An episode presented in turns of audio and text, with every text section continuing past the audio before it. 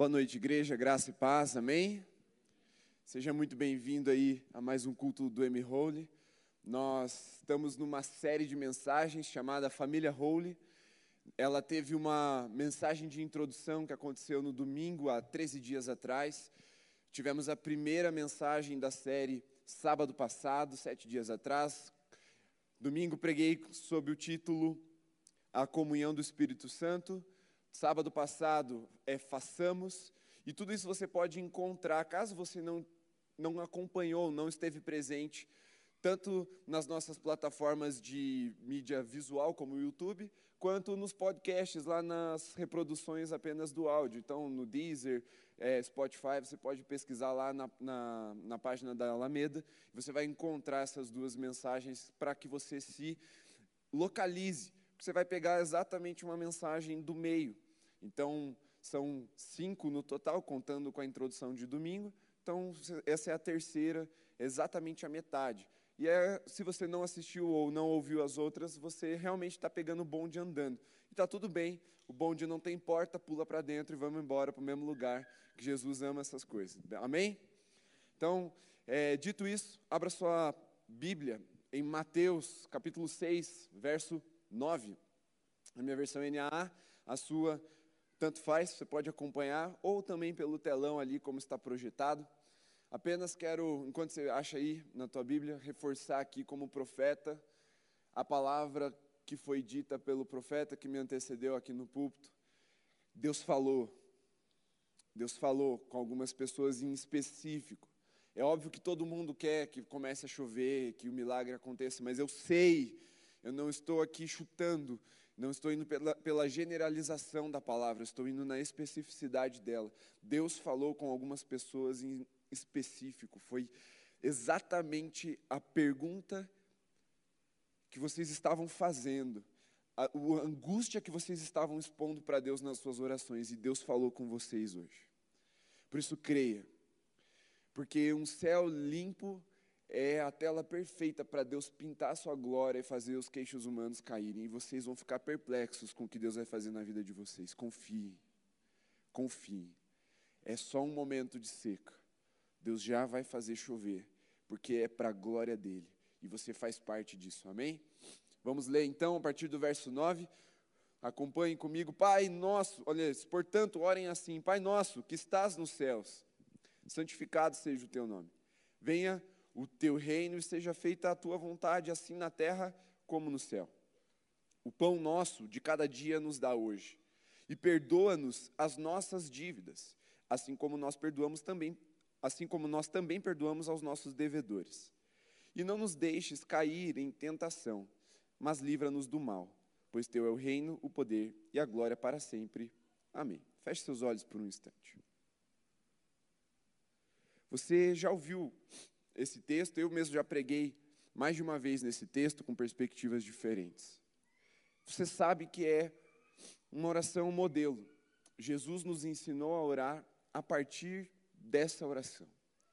Mas dentro da série que nós estamos, dentro do contexto que nós estamos, eu queria que você ouvisse mais uma vez o, que está escrito nessa oração e prestasse muita atenção em três palavras aqui que eu vou destacar. Está escrito assim: Pai nosso nosso, que estás nos céus. Santificado seja o teu nome.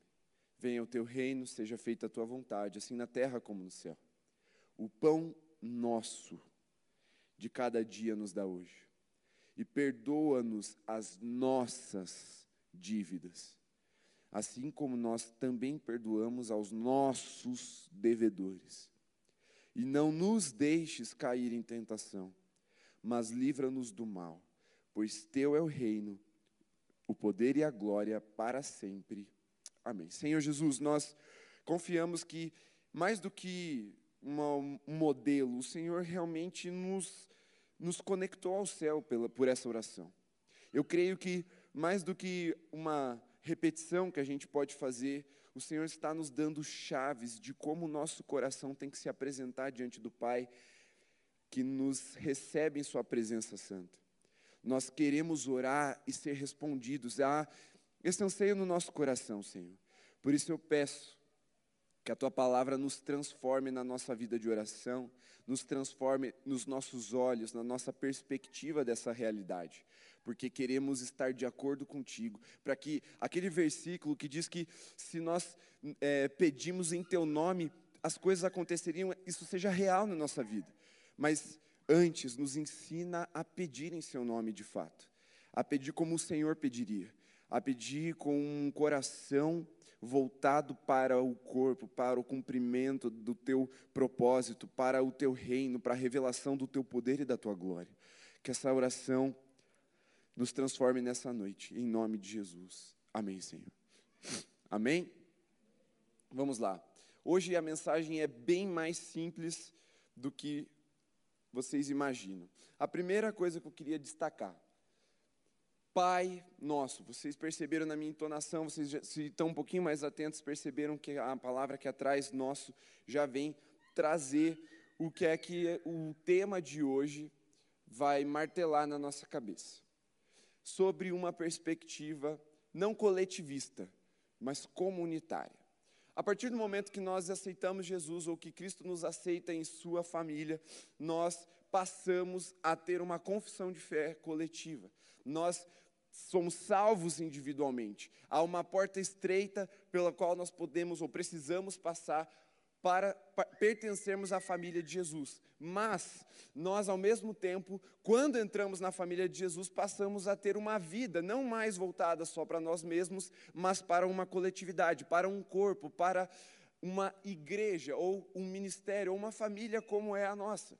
E para que isso aconteça, nós precisamos mudar a nossa mente, como eu ministrei semana passada.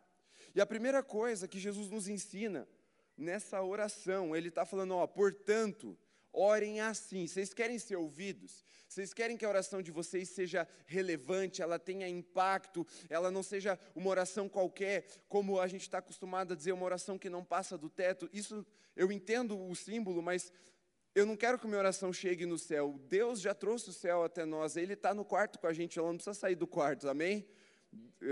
Quem ouve oração vem até o quarto, não é a oração que tem que cruzar os céus até chegar no ouvido de Deus. Mas assim, aquela oração ineficaz, aquela coisa que parece que é travada na nossa vida. Jesus está falando: olha, tem um jeito de destravar tudo isso, tem um jeito de você abrir o céu sobre a sua vida de uma forma real. E ele está falando: olha, então assim. Aí ele começa, Pai. E a primeira palavra a ser destacada mesmo é Pai. Eu quase chorei, então deixa eu dar uma secada aqui no, só um pouquinho. Obrigado. Pai, Pai nosso. A palavra Pai nos mostra que para entrarmos na presença de Deus, nós precisamos ser o quê? Filhos. Isso já volta para o nosso tema da nossa série, família. Só há família onde há um pai que gerou essa família. E espiritualmente falando, nós temos o mesmo Pai, o nosso Pai é o Senhor, é Deus, que por meio de Jesus nos adotou e nos fez grandes irmãos. Amém? Então, como eu falei, irmão não é gíria de crente, irmão é de fato um status familiar. É quem você é na família de Deus. Um irmão, um filho diante do Pai, mas um irmão diante dos outros irmãos. E quando Jesus fala para a gente orar assim, ele está falando, ó, entre na presença de Deus como um filho. Mas ninguém é filho sozinho. Ninguém é sozinho se é filho. Porque na, na primogenitura de Jesus, todos nós fomos inseridos para que ele não fosse mais unigênito, mas primogênito entre os irmãos, entre muitos irmãos. Significa que antes Jesus era o único filho, mas Jesus não gostou de ser filho único, e ele falou: Vou trazer um monte de irmão. Fechou, pai? E o pai falou: beleza, vamos fechar esse negócio, vamos fazer. E aí, um bem bolado espiritual, Deus Pai, Deus Filho, Deus Espírito Santo fizeram uma obra de redenção que culminou no Calvário. E por isso nós fomos inseridos na família de Deus. E quando nós vamos orar, ou seja, quando nós vamos abrir o nosso coração, a gente tem que lembrar: primeira coisa, nós não estamos abrindo o nosso coração para um Deus distante, nós estamos abrindo o coração para o nosso Pai. E aqui, a não ser que você tenha uma, um trauma uma ferida, uma mágoa muito grande com seu pai, você entende naturalmente que a figura de pai é uma figura boa, certo? Pai é aquele que gera, que cria, que acolhe, que sustenta, que provê, que envia, é aquele que dá destino, é aquele que continua caminhando até que o filho se emancipe e ele compartilha, ele dá herança, ele abençoa, ele estende a mão. Essa é a figura do Pai presente aqui na oração de Jesus. Então, quando nós formos orar, a gente primeiro precisa ter essa consciência de filho. Eu não estou indo implorar para alguém desconhecido, para que se eu conseguir mexer bem as minhas palavras e ele, e ele gostar do meu discurso, ele vai me ouvir e, e vai me atender. Como pai, eu posso dizer para você, a maioria das vezes que eu atendo a Luísa não é quando ela consegue falar uma, uma frase bem, bem formadinha, uma palavra bem bonitinha. A maioria das vezes que eu atendo a Luísa é quando ela está o quê? Chorando. É quando não tem palavras, ela está expressando alguma coisa com o coração dela ao ponto de que ela não sabe nem pôr em palavras, e ainda não sabe mesmo, então não tem idade para isso, mas quando ela chora, o meu coração de pai se aproxima. Então, quando nós vamos pedir algo para Deus, quando a gente vai entrar na presença de Deus, seja para abrir o coração, para ter o nosso tempo de devocional, para ouvir a voz dele, lembre-se, entre como um filho, não como alguém órfão. Porque você não vai convencer um desconhecido a te abençoar. Você vai abrir o seu coração para o seu pai. Só que não só seu, nosso. Teu pai que está lá no teu secreto está no meu também. E ele é nosso. Ele também é meu pai. E Jesus está ensinando que quando a gente vai abrir o nosso coração para Deus, apesar de ser um momento de secreto, preste atenção, Antes de Jesus ensinar a oração, ele fala assim: olha, não façam como os hipócritas, os fariseus que vão para as ruas e ficam orando em voz alta nas esquinas, tocando uma trombeta para todo mundo ver e ouvir como eles são espirituais. Não, vai para o teu quarto, fecha a porta e em secreto, o Pai que te vê em secreto vai te recompensar. Jesus está falando aqui de uma oração, não é na igreja, não, é uma oração de intimidade mesmo. Mas olha que curioso, ele fala: vai em secreto, fecha a porta, ninguém vai te ver, e ora, ora bem assim, Pai Nosso. Parece um pouco incoerente. Nosso quem? Quem está ali com a gente? Quem está ali com você quando você começa a orar diante de Deus Pai? Quem é que vive para interceder por nós? Quem é que se faz presente quando você fecha a porta do seu quarto? Você está ali junto de Jesus. E Jesus está ali intercedendo por você e por mim. Em primeiro lugar, é Pai Nosso, porque quando a gente fecha a porta do quarto para orar, Jesus vem junto com a gente. E ele se coloca como o único mediador entre nós e Deus. É Ele quem transforma, em primeira instância, a nossa oração no, numa oração comunitária. Eu estou orando, mas estou orando junto com Jesus. O mesmo Jesus que Deus falou, eu vou te dar tudo. O mesmo Jesus que Deus falou, eu vou te abençoar, você será bendito, eu vou te dar o um nome acima de todo nome. E isso que é orar em nome de Jesus, é orar junto com Jesus, numa concordância, que eu não preciso ficar bolando bem as minhas palavras para convencer Deus a fazer alguma coisa, mas se o meu coração estiver em Jesus, estiver nosso ali na hora, nosso Pai, o coração de Deus já, se, já está presente e derramado ali. E essa é a primeira lição que Jesus nos ensina. Mas também tem algo muito importante aqui. Não só Jesus está junto da gente, a nossa oração ela não vai ficar guardada numa caixinha exclusiva escrita o nosso nome. Lá em Apocalipse diz que as orações dos santos elas são recolhidas e colocadas numa taça. Isso é uma linguagem simbólica para dizer o quê? As orações estão tudo junto. E um dia elas vão ser derramadas e elas vão se cumprir e elas vão preencher a terra. Para trazer bem assim explicadinho ou bem fácil de entender, quando a gente começa a orar nesse coração comunitário, sabendo que nós não oramos só por nós mesmos, só por mim mesmo ou só comigo mesmo, mas Jesus está comigo e eu estou orando junto com os meus irmãos também, as minhas orações elas não são únicas, elas são potencializadas porque elas estão junto de outras tantas orações que estão sendo feitas naquele mesmo momento. E elas não são desperdiçadas, elas são colocadas num lugar comunitário e quando derramadas elas vão cobrir a terra. Aquelas orações mais mequetrefe que você faz quando você está mal, que você não sabe nem que palavra usar, está enchendo uma taça, porque está junto das orações dos teus irmãos que estão gemendo durante todos os séculos até a consumação deles. E as minhas orações estão junto com as suas, juntos com as de Jesus e juntos com os nossos irmãos. Porque o Pai não é só meu, é nosso. Ele não é só seu, ele é meu também, ele é nosso de uma forma coletiva, comunitária, porque nós somos irmãos em Cristo Jesus, para a glória de Deus Pai. E essa consciência, ela pode rasgar o céu sobre nós. Ela pode fazer, como o Gustavo falou, um céu limpo, começar a trovejar e a chover. Porque o Pai não é só meu, o Pai é nosso. E é nessa intenção, é nesse coração que Deus encontra prazer em responder. Porque, vamos lá, quem aqui já teve uma oração não atendida? Levanta a mão, por favor. Tamo junto. É nós também. Tamo junto nessa.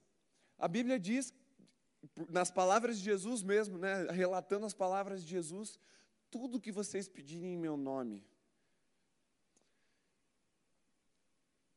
Nem tudo que eu pedi aconteceu. Isso me leva a uma, a uma a uma, um impasse. Ou a Bíblia está errada ou eu estou errado. E quando eu chego nesse impasse, a minha conclusão ela é óbvia. Eu estou errado. Eu estou pedindo coisas erradas. Porque o mesmo Jesus que disse isso, tudo que vocês pedirem em meu nome, o Pai vai responder. Ele disse assim: ó, vocês pedem e não recebem porque vocês pedem mal. Então, quando a gente ora e as coisas não acontecem, é porque muito provavelmente a gente está pedindo mal. E pedir mal não é pedir assim para o vizinho ser atropelado. Isso é óbvio que é mal. Vamos lá. Ninguém ora com fé que isso vai acontecer. Não crente, né? Pelo amor de Deus, isso aí tem outro nome, mas crente não ora assim. Não é esse tipo de oração ruim, má que Jesus está falando. Ela é má porque ela é voltada para si mesma. E, de novo, existem necessidades que a gente sente no nosso indivíduo mesmo. Poxa, eu preciso comer, Senhor. Mas não vou usar esse exemplo porque eu já vou chegar lá. É, tem coisas que você pede para si mesmo e não há nada que justifique que Deus responda aquilo para você, porque aquilo provavelmente vai te levar a viver uma vida mais em si mesmada, uma vida muito mais individualista. Tem coisas que Deus está querendo te, te dar de, de presente e você ainda não orou pedindo. Você ainda nem teve o coração transformado para pedir nessa perspectiva, Senhor, o Senhor vai pôr na minha mão, mas não só eu, não vai parar em mim. Eu não sou poço, eu sou canal. E o que chegar em mim vai chegar em alguém. O que me abençoar vai abençoar os outros também. E quando a gente entra na presença de Deus nessa perspectiva, Senhor, não para em mim. O que o Senhor fizer por mim, eu vou fazer também. A misericórdia que eu receber, eu vou dar. O amor que o Senhor derramar sobre mim, eu vou derramar sobre outras pessoas. A generosidade que o Senhor tiver comigo, eu vou ter com os outros também. Aquilo que o Senhor colocar sobre a minha confiança, minha administração, eu vou também delegar e abençoar outras pessoas. Quando a gente começa a ter essa perspectiva, não não mais individualista, só que de corpo, de quem é o maior interesse em edificar a igreja, senão o próprio cabeça que é Cristo. E Cristo intercede por nós diante de Deus Pai. E dessa lógica você já entendeu que Deus quer responder muita coisa que a gente ainda não tem o coração preparado para ouvir ou para receber. E quando Jesus fala, ó, portanto, orem assim, mesmo quando vocês estiverem no secreto, mesmo quando ninguém estiver ouvindo, mesmo quando você for abrir o teu coração, até o teu coração angustiado, apertado, amargurado, doente, cativo, quando você for abrir para Deus, fala: Deus, me cura, porque eu vou transformar as nações se eu for curado. Me cura para que eu manifeste o teu reino, a tua glória, o teu poder para todo sempre com a minha vida. Precisa dar continuidade. Essa oração, se ela for feita com consciência, a gente vai entendendo que há um aspecto muito cristológico nela. A lógica de Cristo, o conhecimento de Cristo. Cristo pediu tudo que pediu para nos salvar, para nos abençoar, para cumprir o seu propósito, para glorificar o Deus Pai, para que a, a cruz consumasse a obra de redenção do povo de Deus. Você não vê Jesus pedindo coisas para Ele mesmo Você vê o tempo todo Jesus pedindo para o Pai: Pai, tem misericórdia deles. Pai, eles não sabem o que fazem. Pai, multiplica porque eles têm fome. Sem, é, pai, e ele vai orando e vai pedindo, intercedendo: Pai, eu peço para que eles sejam um, como eu e o Senhor somos, para que eles experimentem a minha, a minha presença, a, a glória do, de Deus Pai sobre a vida deles. Jesus intercede o tempo todo por nós. Você vê que o coração de Jesus, o tempo todo, era abençoador. Mas se nós não tivermos esse mesmo coração, o mesmo coração de Jesus, as nossas orações vão ficar daquele jeito, muito voltadas para nós mesmos e sem resposta. Por isso, quando você chegar diante de Deus, lembre-se: você é filho, Deus é pai, mas Ele não é só seu. Deus está nos libertando da síndrome do filho único crente. Oi, minha filha. Você ainda é filha única. Só um pouquinho, logo, logo.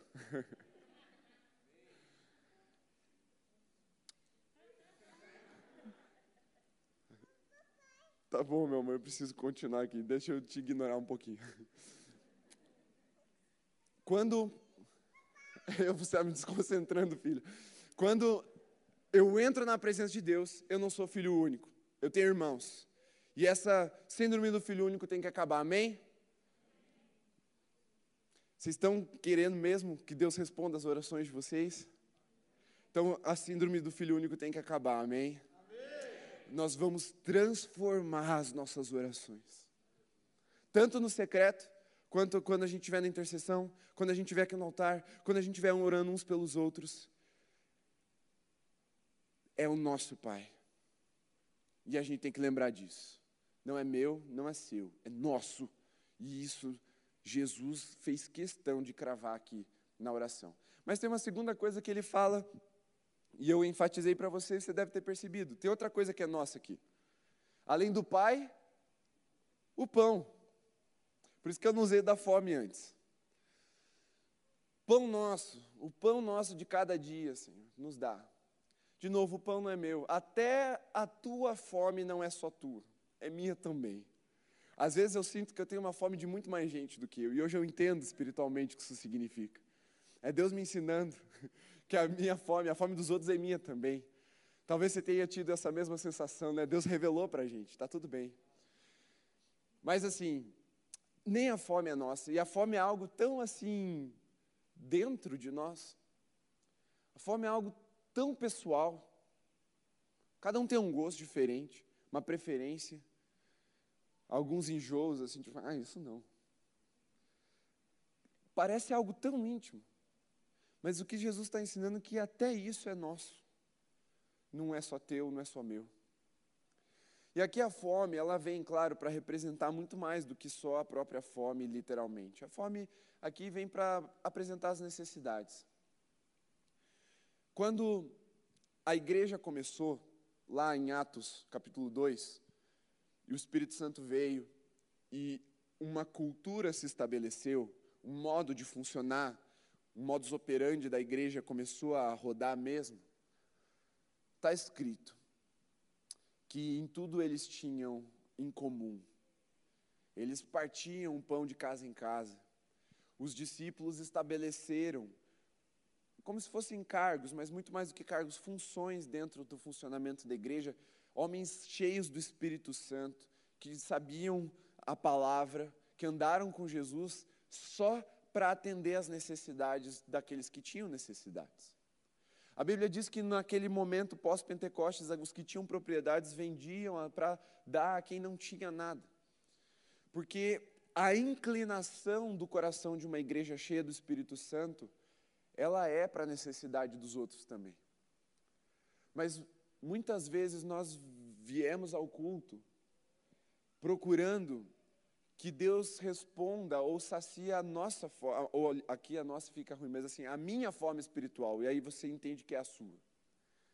Porque hoje, graças a Deus, nós aqui não vivemos num contexto de fome, literal.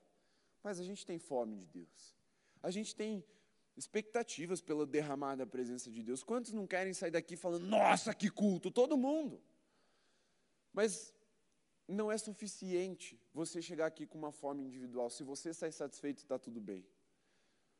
Nós precisamos pensar comunitariamente.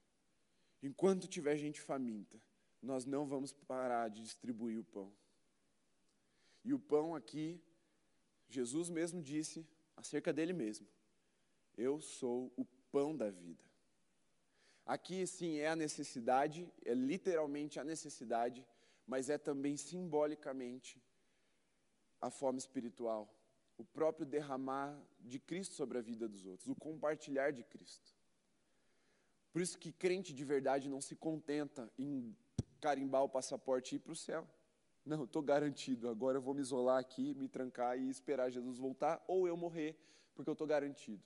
Isso não revela Cristo. Isso coloca, inclusive, em dúvida se de fato aquela pessoa está em Cristo. Porque Cristo transforma. E transforma nossa mente em que direção?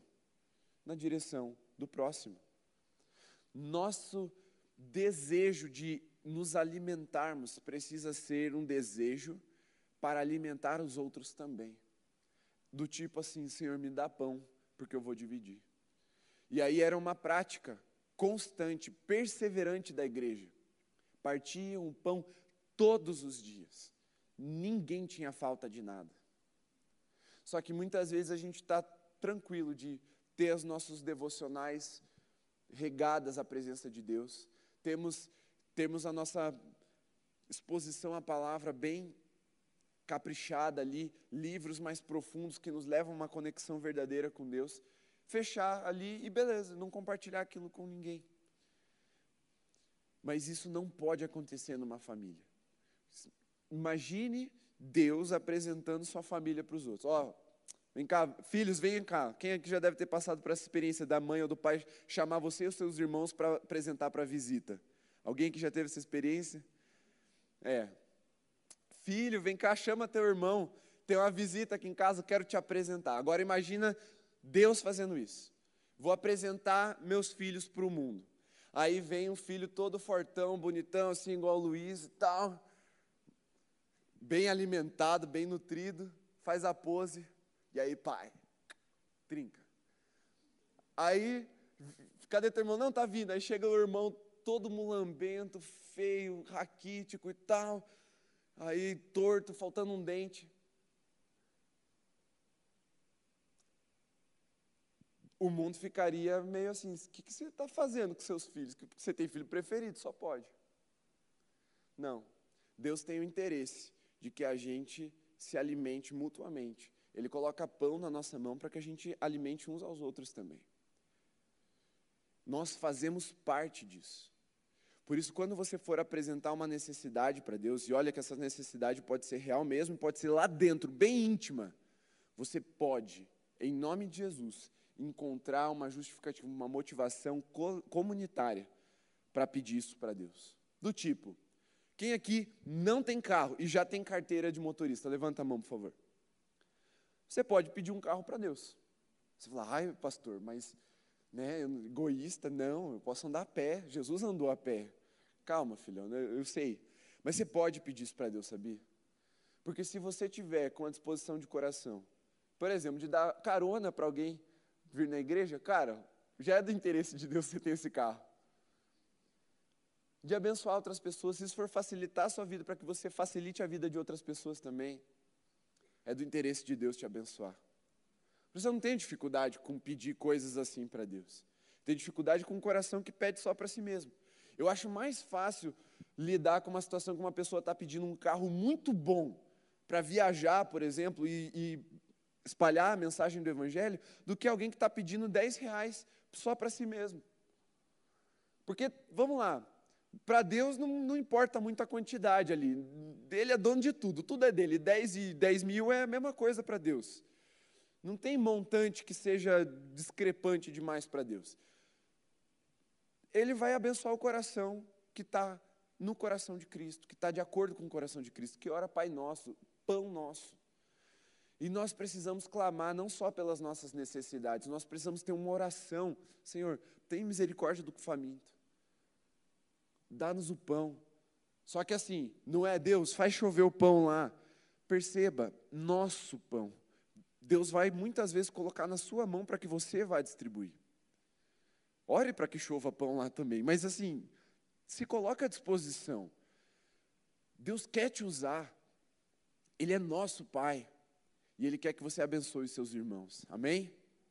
E Deus vai usar irmãos para abençoar a sua vida também. Mas a disposição de coração tem que ser real. Agora, tem uma terceira coisa aqui que eu destaquei na ênfase desse texto, dessa oração que Jesus fez. Nossas dívidas e nossos devedores.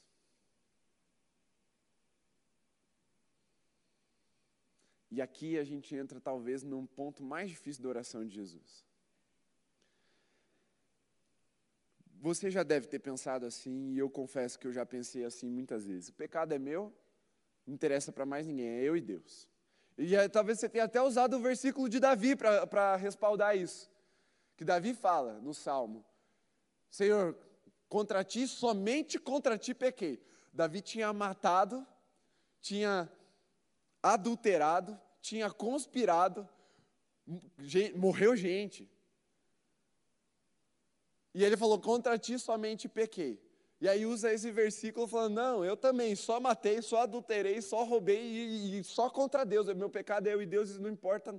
Filhão, deixa eu te explicar uma coisa. Por mais que isso seja um versículo, é, é Davi abrindo o coração dele para Deus, falando que em primeira instância, em última instância, sim, ele pecou contra Deus. Mas é óbvio que ele teve pecado contra outras pessoas também. Aquela é uma forma poética de Davi abrir o coração primeiro a quem ele deve a maior aliança, a fidelidade, que é a Deus. Mas isso não significa que ele não pecou contra os outros. E aí, mesmo que isso fosse um, uma doutrina do, da, da, antiga aliança, na nova aliança Jesus está apresentando, não tem esse negócio. Teu pecado é o pecado da igreja. E mesmo na antiga aliança, eu quero te mostrar como isso já acontecia de pecado coletivo, não, desculpa, comunitário. Quando Daniel vai orar, Daniel é um dos poucos homens da Bíblia, presta bem atenção, é um dos poucos homens da Bíblia que não tem um pecado relatado. E quando ele vai orar pela nação, ele ora pelos nossos pecados.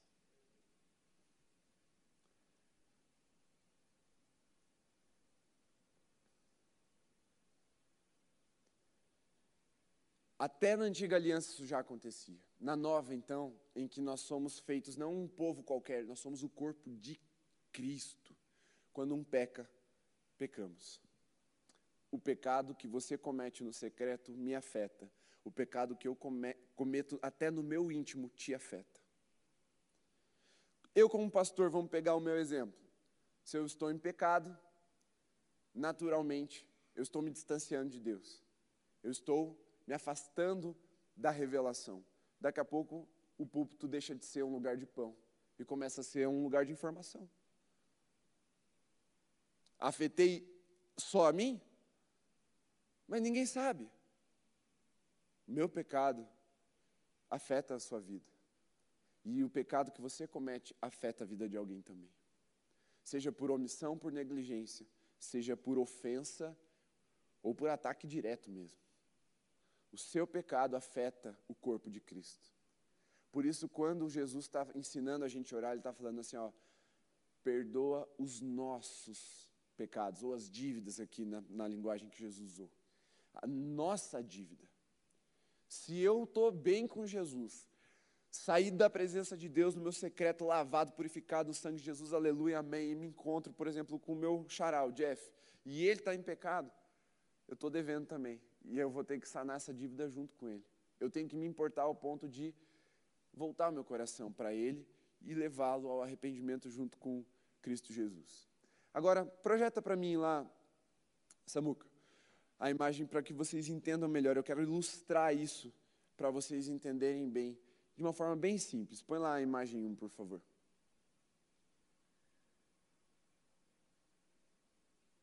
Cara, já falei teu nome.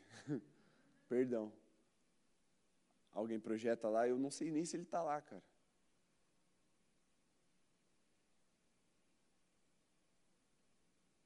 Tá lá? Ah, tá, beleza. Aí, foi, foi, foi. Valeu, time. Olha só. O que, que é isso aqui? É uma frota, frota naval. São navios de guerra. Digamos que aquele navio, esse porta-avião aqui mais à direita, mais embaixo na imagem, ele sabe que ele pertence a uma frota, Mas ele fala assim: hum, hoje eu não estou afim, vou fazer do meu jeito, vou desviar só um pouquinho. O que é que pode acontecer com esse navio? Ele pode se perder, ele pode ficar à deriva, pode ficar sem combustível e não ter ninguém para socorrer. É verdade, ele vai, é, o principal afetado é ele. Mas olha só o que acontece se ele se desviar numa direção errada ali. Ele pode colidir com outros navios. E nós, enquanto igreja, enquanto corpo de Cristo, nós estamos caminhando na mesma direção, como uma frota, como um, exército, um esquadrão. Se um se desvia, faz bagunça naquilo que Jesus está direcionando. Só que não é só um encontrão, isso pode causar um acidente e muitas pessoas se perderem. Como aconteceu no arraial de Israel.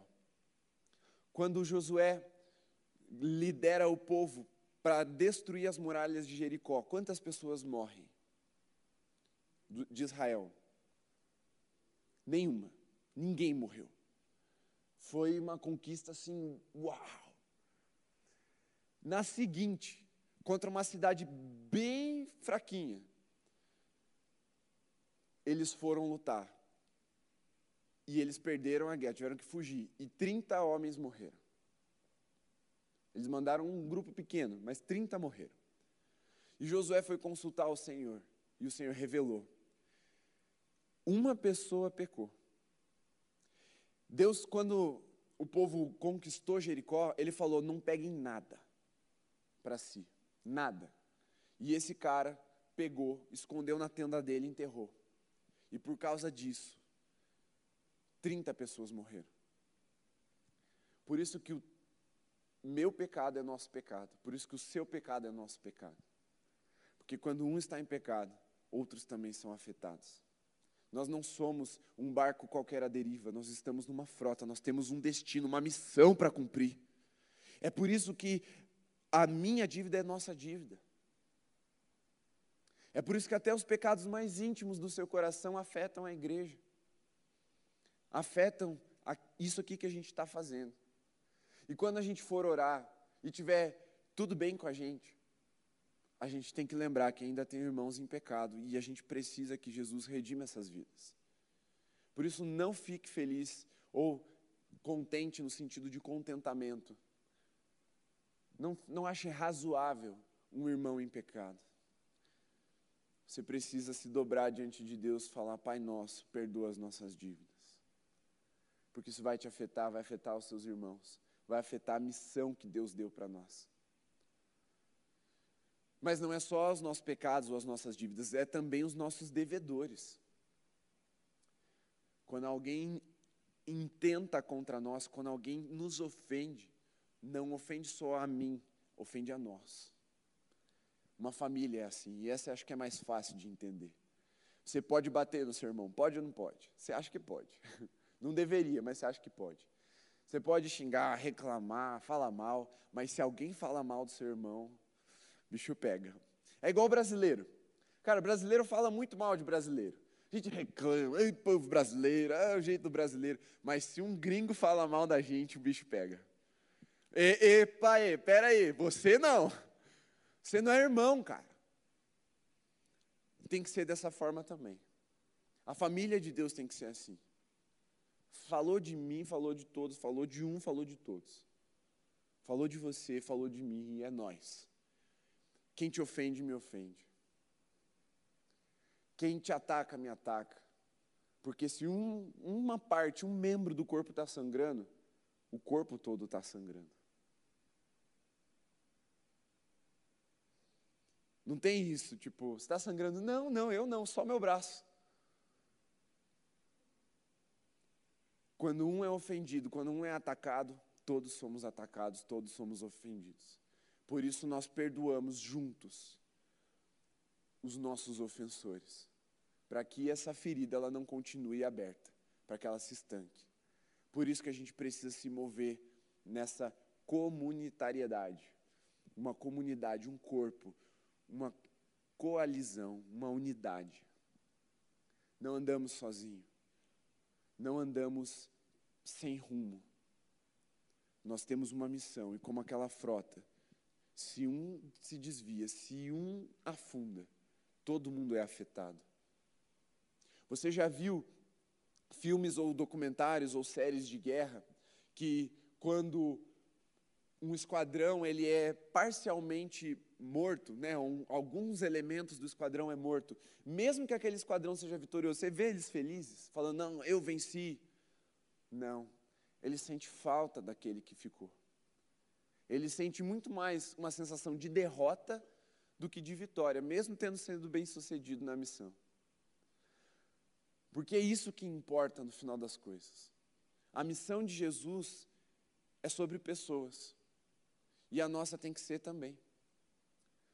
Pode dar tudo certo que você planejou no ministério, na célula, nas áreas aqui do culto. Se tem pessoa ficando para trás, você tem que sentir. Porque é sobre isso o que nós estamos fazendo aqui. Jesus fez ser sobre um corpo que seria redimido, sobre pessoas que seriam redimidas. Então nós precisamos fazer ser sobre isso também. Nós não podemos nos contentar em chegar no final com a bandeira na mão e olhar e não ter nem, time nenhum para comemorar com a gente. A vitória também é nossa, não só a derrota, não só as dívidas e devedores. Quando ofenderem alguém, te ofenderam. Quando te ofenderem, nos ofenderam. E quando você estiver em pecado, nós estamos em pecado. E nós vamos orar intercedendo: Senhor, perdoa os nossos pecados. Daniel ensina fazendo isso orando pela nação como um todo. Ele fala: Senhor, perdoa a prostituição, perdoa a apostasia, perdoa a infidelidade, perdoa a feitiçaria. Ele vai pedindo perdão pelos pecados da nação. E nós já fizemos isso aqui várias vezes, Senhor, perdoa-nos pela corrupção do Brasil. Porque a gente está inserido. Você vai falar assim: ah, mas eu não me corrompi. Mas você sofre os danos da corrupção do mesmo jeito. Ou não? Sofre. E é dessa forma que a gente precisa entender que os pecados são nossos, que os devedores também são nossos. E a gente precisa levar isso diante de Jesus nas nossas orações, mas ter isso na nossa mentalidade. E a última, a última coisa que eu trouxe aqui, como destaque nessa oração de Jesus, que também é nossa, é nossa tentação e o nosso livramento. Livra-nos, não livra-me. Há uma tentação que ela é muito particular, muito peculiar a cada um de nós. Eu sou mais fraco numa área, você deve ser em outra, outra pessoa numa terceira área, e cada um tem ali a sua fragilidade, seu ponto fraco. E aí, o inimigo vai te tentar individualmente. Mas até a tua tentação, eu preciso me esforçar para diminuir. E aqui eu vou trazer um, um assunto polêmico para ilustrar. E eu, sem medo de errar, vou, vou entrar nesse assunto polêmico aqui. Eu não gosto muito de polemizar no púlpito, mas como a gente está bem respaldado pela palavra, eu vou trazer para você entender bem. Quando a gente fala, por exemplo, de vestimenta, a gente não tem um código de vestimenta, já passou esse tempo de ter um código assim, ah, pastor de gravata, graças a Deus não tem mais isso, eu não, não gosto, não uso. Mas assim, existem tipos de vestimenta que você vai cooperar para que o inimigo tente outras pessoas. E isso não é só exclusivo das mulheres, não. Dos homens também. Isso é só um exemplo. Mas é verdade. Muitas vezes a gente acha, não, já que eu não estou tentado nessa área, já que eu não, tô, não vou me sentir é, tentado por isso, então eu vou me vestir assim e não dane-se os outros. Aí o irmão que está atrás de você ou a irmã que está do teu lado fica o culto inteiro prestando atenção naquela região do seu corpo que está chamando atenção ali. Você está ferindo o corpo de Cristo. Porque até a tentação que é do outro é tua também. Um porquê, por exemplo, eu fiz um voto de abstinência total de álcool. Porque vai ser tentação para outras pessoas, eu decidi respeitar. Eu não falo que todo mundo tem que fazer isso. Mas eu decidi fazer isso. Porque até a tentação dos outros é minha também. E eu estou perto de pessoas que estão se libertando do, do vício. É uma escolha, porque eu entendi que, apesar disso não ser uma tentação para mim, é uma tentação para o meu irmão. E por ser uma tentação para o meu irmão, eu não vou cooperar para que ele caia. Porque a tentação dele é minha também. Assim como a nossa tentação pode ser dividida. Cara, eu tenho dificuldade nessa área. Me ajuda. É minha tentação também. Vamos lá, vamos caminhar junto. Porque quando um cair, o, o outro levanta. Por isso que é bom serem dois. É para isso que serve o corpo de Cristo. Porque até a tentação é nossa, mas não só a tentação, o livramento também é nosso. Porque eu fico feliz, eu chego em casa realizado. O dia que alguém está lá no gabinete falando, pastor, eu venci, eu não caí essa semana, eu estou liberto, é como se eu tivesse sido liberto. Não só porque aquela pessoa vai parar de me dar trabalho, né? E dá trabalho. E eu vou poder dar atenção para novas pessoas, e novas pessoas vão poder ser libertas e vão poder ser acompanhadas ali, mas porque aquilo é uma alegria, é o corpo de Cristo sendo livre para agir no poder, na glória, no reino de Jesus. Por isso que a tentação e o livramento é nosso também. E se você estiver duvidando de mim, cara, não me importa, você está duvidando de Jesus. Eu posso estar te falando coisas que você nunca ouviu, mas as palavras são as palavras que saíram da boca de Jesus quando ele veio ensinar a gente a entrar na presença de Deus. Então você vai ter que ter muito peito para encarar Jesus e falar: não concordo. Porque mesmo que soe um pouco indigesto, você fala, cara, tem tanta gente pior, eu estou acima da média, né? Então, quem está acima da média, ou pelo menos acha que está acima da média, tem que carregar uma parcela muito grande nessas dívidas aí. Você fala, tem muita gente pior do que eu, então o pecado dele é meu também. Eu falei, é. Eu não, Jesus falou, é. Ah, então vou chutar o balde para os outros me carregar. Se converte, irmão. Se converte. Eu creio que essa mensagem, que essa oração, ela conclui nas palavras de Jesus, pois teu é o reino, a glória e o poder para sempre. Amém. Porque essa perspectiva, esse coração, ela de fato traz o reino, revela a glória e manifesta o poder de Deus no nosso meio. Eu sei disso. Eu sei não só porque eu creio, mas porque já experimentamos e temos experimentado isso. Quando nós nos convertermos a Jesus de verdade, como diria meu amigo pastor Maurício, pai da Ju, quando a gente se converter de verdade, quando nós nos convertermos uns aos outros, porque se converter é sobre amor, amém? Eu amo a Deus, mas lembra que amar a Deus também tem amar o próximo quando a gente também se converter uns aos outros, parar de vir diante de Deus só para pedir, pedir, pedir para nós mesmos e começarmos a lembrar que temos irmãos, que o Pai é nosso, que tem gente com fome também, que esse pão que está na tua mão é, não é só teu, é nosso. Esquece esse negócio de, de, ideologia política, não tem nada a ver com comunismo, isso daqui não é sobre ideologia, não é sobre forma de governo. Esquece isso, isso aí joga no lixo. Isso aqui é sobre um organismo vivo, que tem um cabeça que é Cristo, soberano, que flui de membro a membro através do Espírito Santo.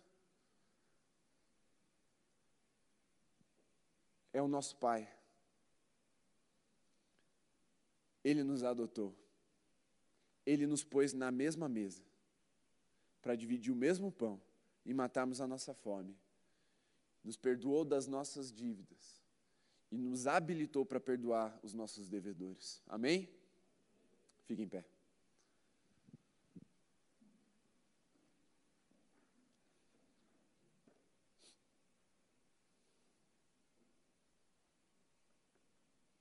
Feche seus olhos por um instante. Ouça mais uma vez o que Jesus orou. Pai nosso, que estás no céu, santificado seja o teu nome. Venha o teu reino, seja feita a tua vontade, assim na terra como no céu. O pão nosso de cada dia nos dá hoje. e perdoa-nos as nossas dívidas, assim como nós também perdoamos aos nossos devedores. E não nos deixes cair em tentação, mas livra-nos do mal, pois teu é o reino, o poder e a glória para sempre. Amém. Espírito Santo, vá selando essa semente num solo fértil nos corações agora. Eu expus a tua palavra, a tua mensagem, eu confio a ti o convencimento, a transformação. A partir daqui eu não posso mais, mas eu creio que o Senhor é poderoso para fazer. Espírito Santo, aumenta as águas nesse lugar. Vai aumentando a tua presença. Vem com mais, mais. E conforme o Senhor aumenta a tua presença, vai nos quebrantando, Senhor. Vai nos convertendo. Convertendo os nossos corações, a nossa mente a essa mentalidade nova de coletividade que somos um corpo. Faz isso, Espírito Santo, faz, faz na individualidade, mas para a coletividade, para a comunidade. Não estamos aqui, Senhor, para brincar de, de quem acredita mais, quem sai mais feliz com o culto, quem sai mais satisfeito. Nós estamos aqui para viver o teu reino. E o teu reino nos leva a esse lugar de compartilhamento, porque sabemos que o Senhor é nosso Pai. E esse é quem o Senhor é. O Senhor que não nos limita, mas que nos expande, nos amplia, para vivermos essa vida regada, essa vida compartilhada. Eu oro agora, repreendendo em nome de Jesus, toda semente do inimigo que vem para criar resistência contra essa palavra está repreendido em nome de Jesus. Todo sofisma, toda ideia corrompida que impede essa semente de frutificar. Espírito Santo, agora vá nos convertendo uns aos outros também.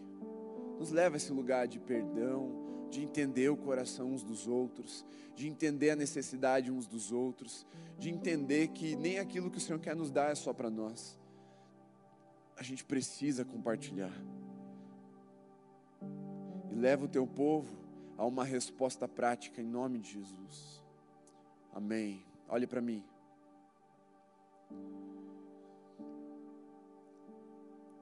É a última, o último ensinamento de hoje. Eu quero que você preste muita atenção. Olha aqui.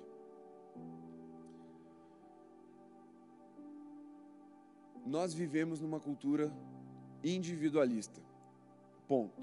Se você quiser uma explicação melhor, volte na mensagem de introdução. A partir disso, nós fomos desenvolvendo uma ideia de autopreservação, principalmente daquilo que nos queima o filme, queima a cara. E os nossos apelos que um dia foram sobre se redimir com Jesus, pedir perdão para Deus no altar, foram se transformando sobre apelos afirmativos. Vem você que quer ser feliz, vem você que quer ser abençoado. Cara, todo mundo quer. Porque afinal de contas, eu não vou invadir essa, esse perímetro seguro do seu eu e arriscar te ofender. Isso entra, não é pensado, isso entra, é cultural a gente vai absorvendo. E você aí que ouve, ou até mesmo eu quando estou aí ouvindo, eu não vou lá nesse tipo de apelo, porque vai que, que os outros vão pensar de mim. Mas a nossa confissão de fé, ela é comunitária. Cremos. Nosso Pai, nosso pão, nossas dívidas, nossos devedores, nosso livramento, nossa tentação. Então também é nossa redenção.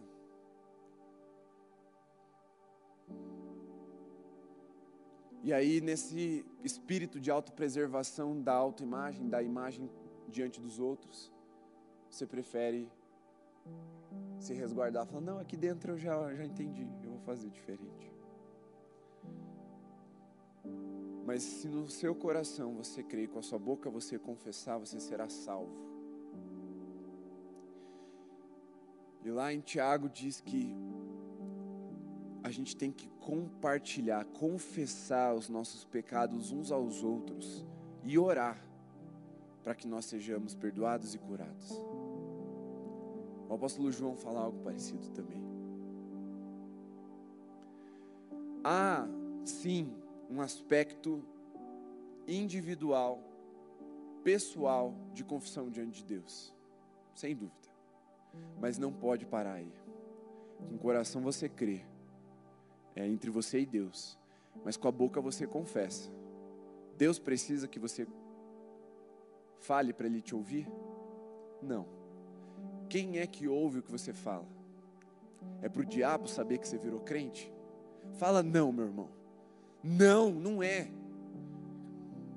É porque quando você confessa, você está se tornando parte de um corpo, de uma família.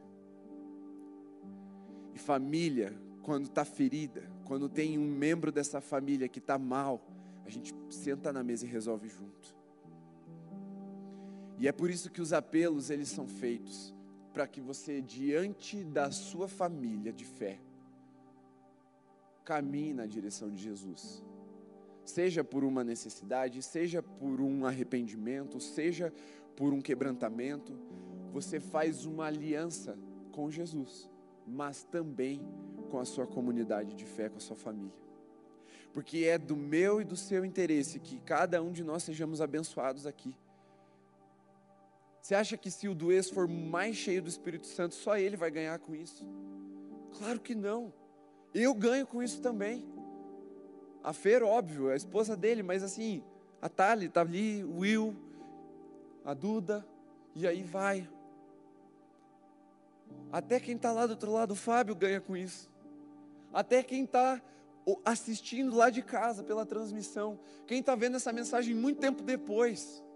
Ó, oh, estou falando com o futuro, Deus te abençoe, irmão. Porque o Duez é o líder da, da transmissão aqui na juventude. Então, se ele for cheio do Espírito Santo, muito mais gente vai ser impactada, muito mais gente vai ganhar com isso. Então é por isso que é do interesse da igreja, do ministério, da família espiritual que você tem, que aquilo que você se aliança com Jesus, você mostre coletivamente, publicamente. Não é porque eu tenho necessidade de aprovação que você tem que vir aqui no apelo, não. Eu, eu realmente não tenho. Eu não acho que isso seja resposta para uma boa pregação. Mas eu sei que se você assumir esse compromisso publicamente, a chance, isso é estatística crente, tá?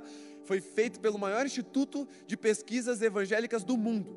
Quando um cristão faz uma um compromisso, uma aliança, um voto, um, alguma coisa nesse sentido, publicamente, as chances dele realmente colocar isso em prática e ter a vida transformada, elas se multiplicam. Do que um crente que está lá hoje sozinho no quarto, por exemplo, ouvindo essa mensagem e falando: Não, eu quero uma vida diferente, eu quero fazer parte de uma família. Ele que está lá tem muito menos chance de viver isso que vocês estão ouvindo, que é bom a gente viver, do que você que está aqui e pode assumir esse compromisso coletivamente comunitariamente e publicamente.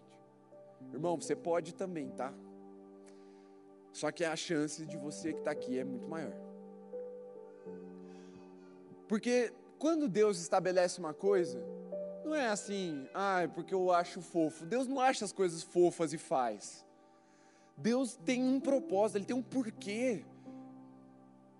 Há um aspecto edificacional nisso. A igreja é edificada quando ela sai do seu lugar e se prostra no altar. É sim um ato profético. O símbolo de você sair do seu conforto e ir na direção do altar, se colocar como uma resposta para aquilo que está sendo pregado. E hoje a mensagem não é emocional, nem um pouco talvez. Eu gostaria que ela fosse, e não acho problema nenhum que a mensagem também seja emocional, nenhum. Mas hoje eu não posso te puxar pela tua emoção porque isso vai falar sobre os teus relacionamentos e o relacionamento você precisa estar consciente de que agora você faz parte de uma família espiritual e o seu voto, a sua devoção tem que ser bem consciente. Transformação de mente mesmo. E não só um impulso do teu coração. Por isso eu não quero nem arriscar que você venha à frente por um impulso do seu coração. Mas o apelo é, e é um só. Se você entendeu essa mensagem, você quer viver isso junto comigo, você vai vir para esse altar comigo também. Deixe seu lugar e vem.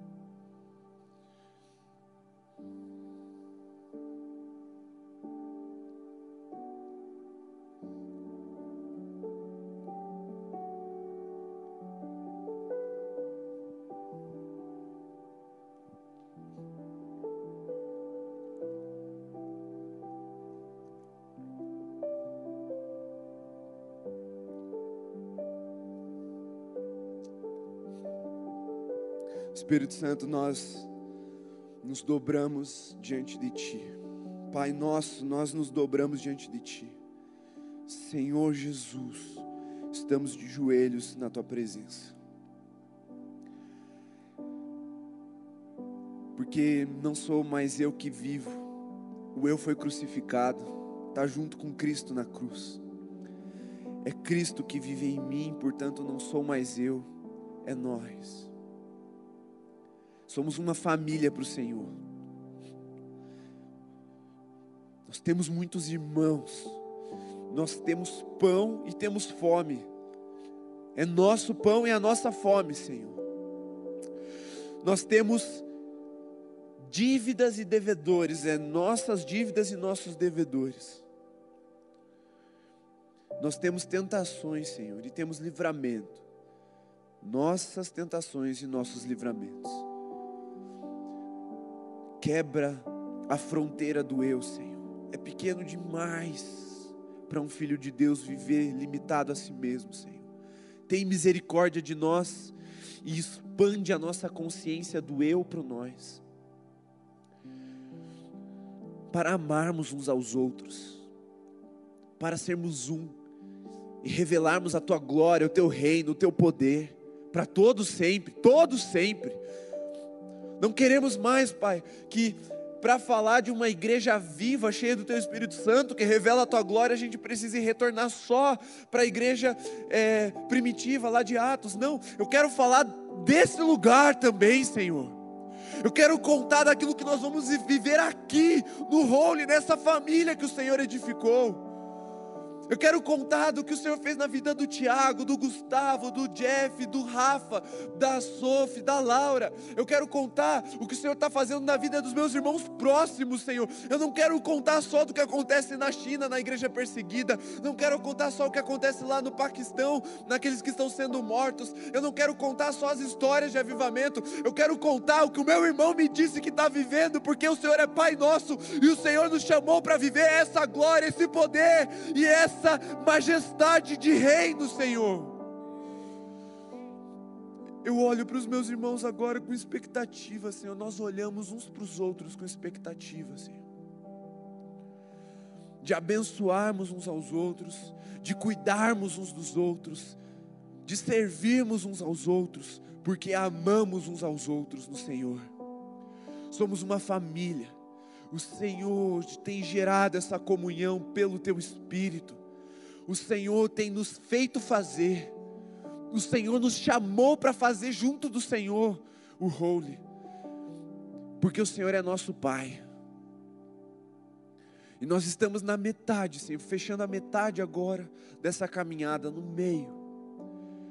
E eu sei que o Senhor ainda tem mais para fazer aqui. Nós aumentamos a nossa expectativa, Senhor porque nessa semana aquilo que está escrito nessa oração vai ser vivido. Eu sei, Senhor, quando as pessoas aqui, quando os meus irmãos, quando eu, quando nós entrarmos no nosso quarto secreto e orarmos, nossa mente já estará renovada, já estará transformada, vai abrir o céu sobre nós, vai fazer chover mesmo no céu mais limpo. A tua glória será vista nesse lugar, Senhor, porque regaremos a semana inteira e veremos no sábado os frutos saindo e desabrochando, Senhor, para oferecer oferecermos no teu altar uma glória que lhe é devida, toda a honra e todo o louvor que lhe é devido, Senhor. Nós veremos o sobrenatural, porque os impedimentos do eu caíram, os milagres vão acontecer, porque os impedimentos do individualismo foram quebrados. Nós vamos ver, Senhor, essa oração de Jesus se cumprindo em nós e através de nós. Dá-nos mais uma vez a graça de sermos batizados em amor e misericórdia uns com os outros e nos tornarmos essa família aliançada com Cristo em primeiro lugar, mas juntamente com Cristo, aliançados com os nossos irmãos. Revela-nos quem o Senhor é de forma plena, Pai, e que o teu nome seja santificado por isso, em nome de Jesus. Amém, Senhor. Amém. Você pode se colocar em pé por um instante e olhar rapidinho para mim? Eu não sei se a imagem foi passada, mas a gente tem um flechas semana que vem já, né? Isso, primeiro flechas de 22, sábado que vem, 5 e meia. Isso? Confirma o horário para mim. 5 e meia. Às 5 e meia aqui do templo. Olha o tema, presta bem atenção. Por que, que eu estou usando esse momento para trazer o tema para você. O tema é como lidar com pessoas difíceis. É. Talvez a pessoa que você pensou é você mesmo. Serve também. Você vai aprender a lidar com você mesmo se é difícil. Eu posso dizer, testemunhar para você. Eu sou uma pessoa difícil, aprendi a lidar comigo. Estou aprendendo. Mas também tem outras pessoas difíceis que eu lido e eu estou tendo que aprender a lidar. E não sou eu que vou ministrá-la, eu vou aprender também. Então, fique atento. Pega aí, pega aí que eu não canso mais. A lidar com pessoas difíceis. Isso faz parte, necessário, né? Jesus lidou com pessoas difíceis. A gente tem que lidar com pessoas difíceis também. Então vem às 5 e meia sábado que vem para você aprender a lidar com essas pessoas. E isso não ser um impedimento para você viver o que a gente comentou aqui, o que a gente trouxe aqui como essa palavra. Amém? Sexta-feira, temos vigília. Vigília de verdade agora, né? No sentido do horário, vamos das 11 em diante aqui no templo. Sexta-feira que vem, estão todos convidados. Me ajudem a fazer o fervo lá nas redes, chamar o pessoal.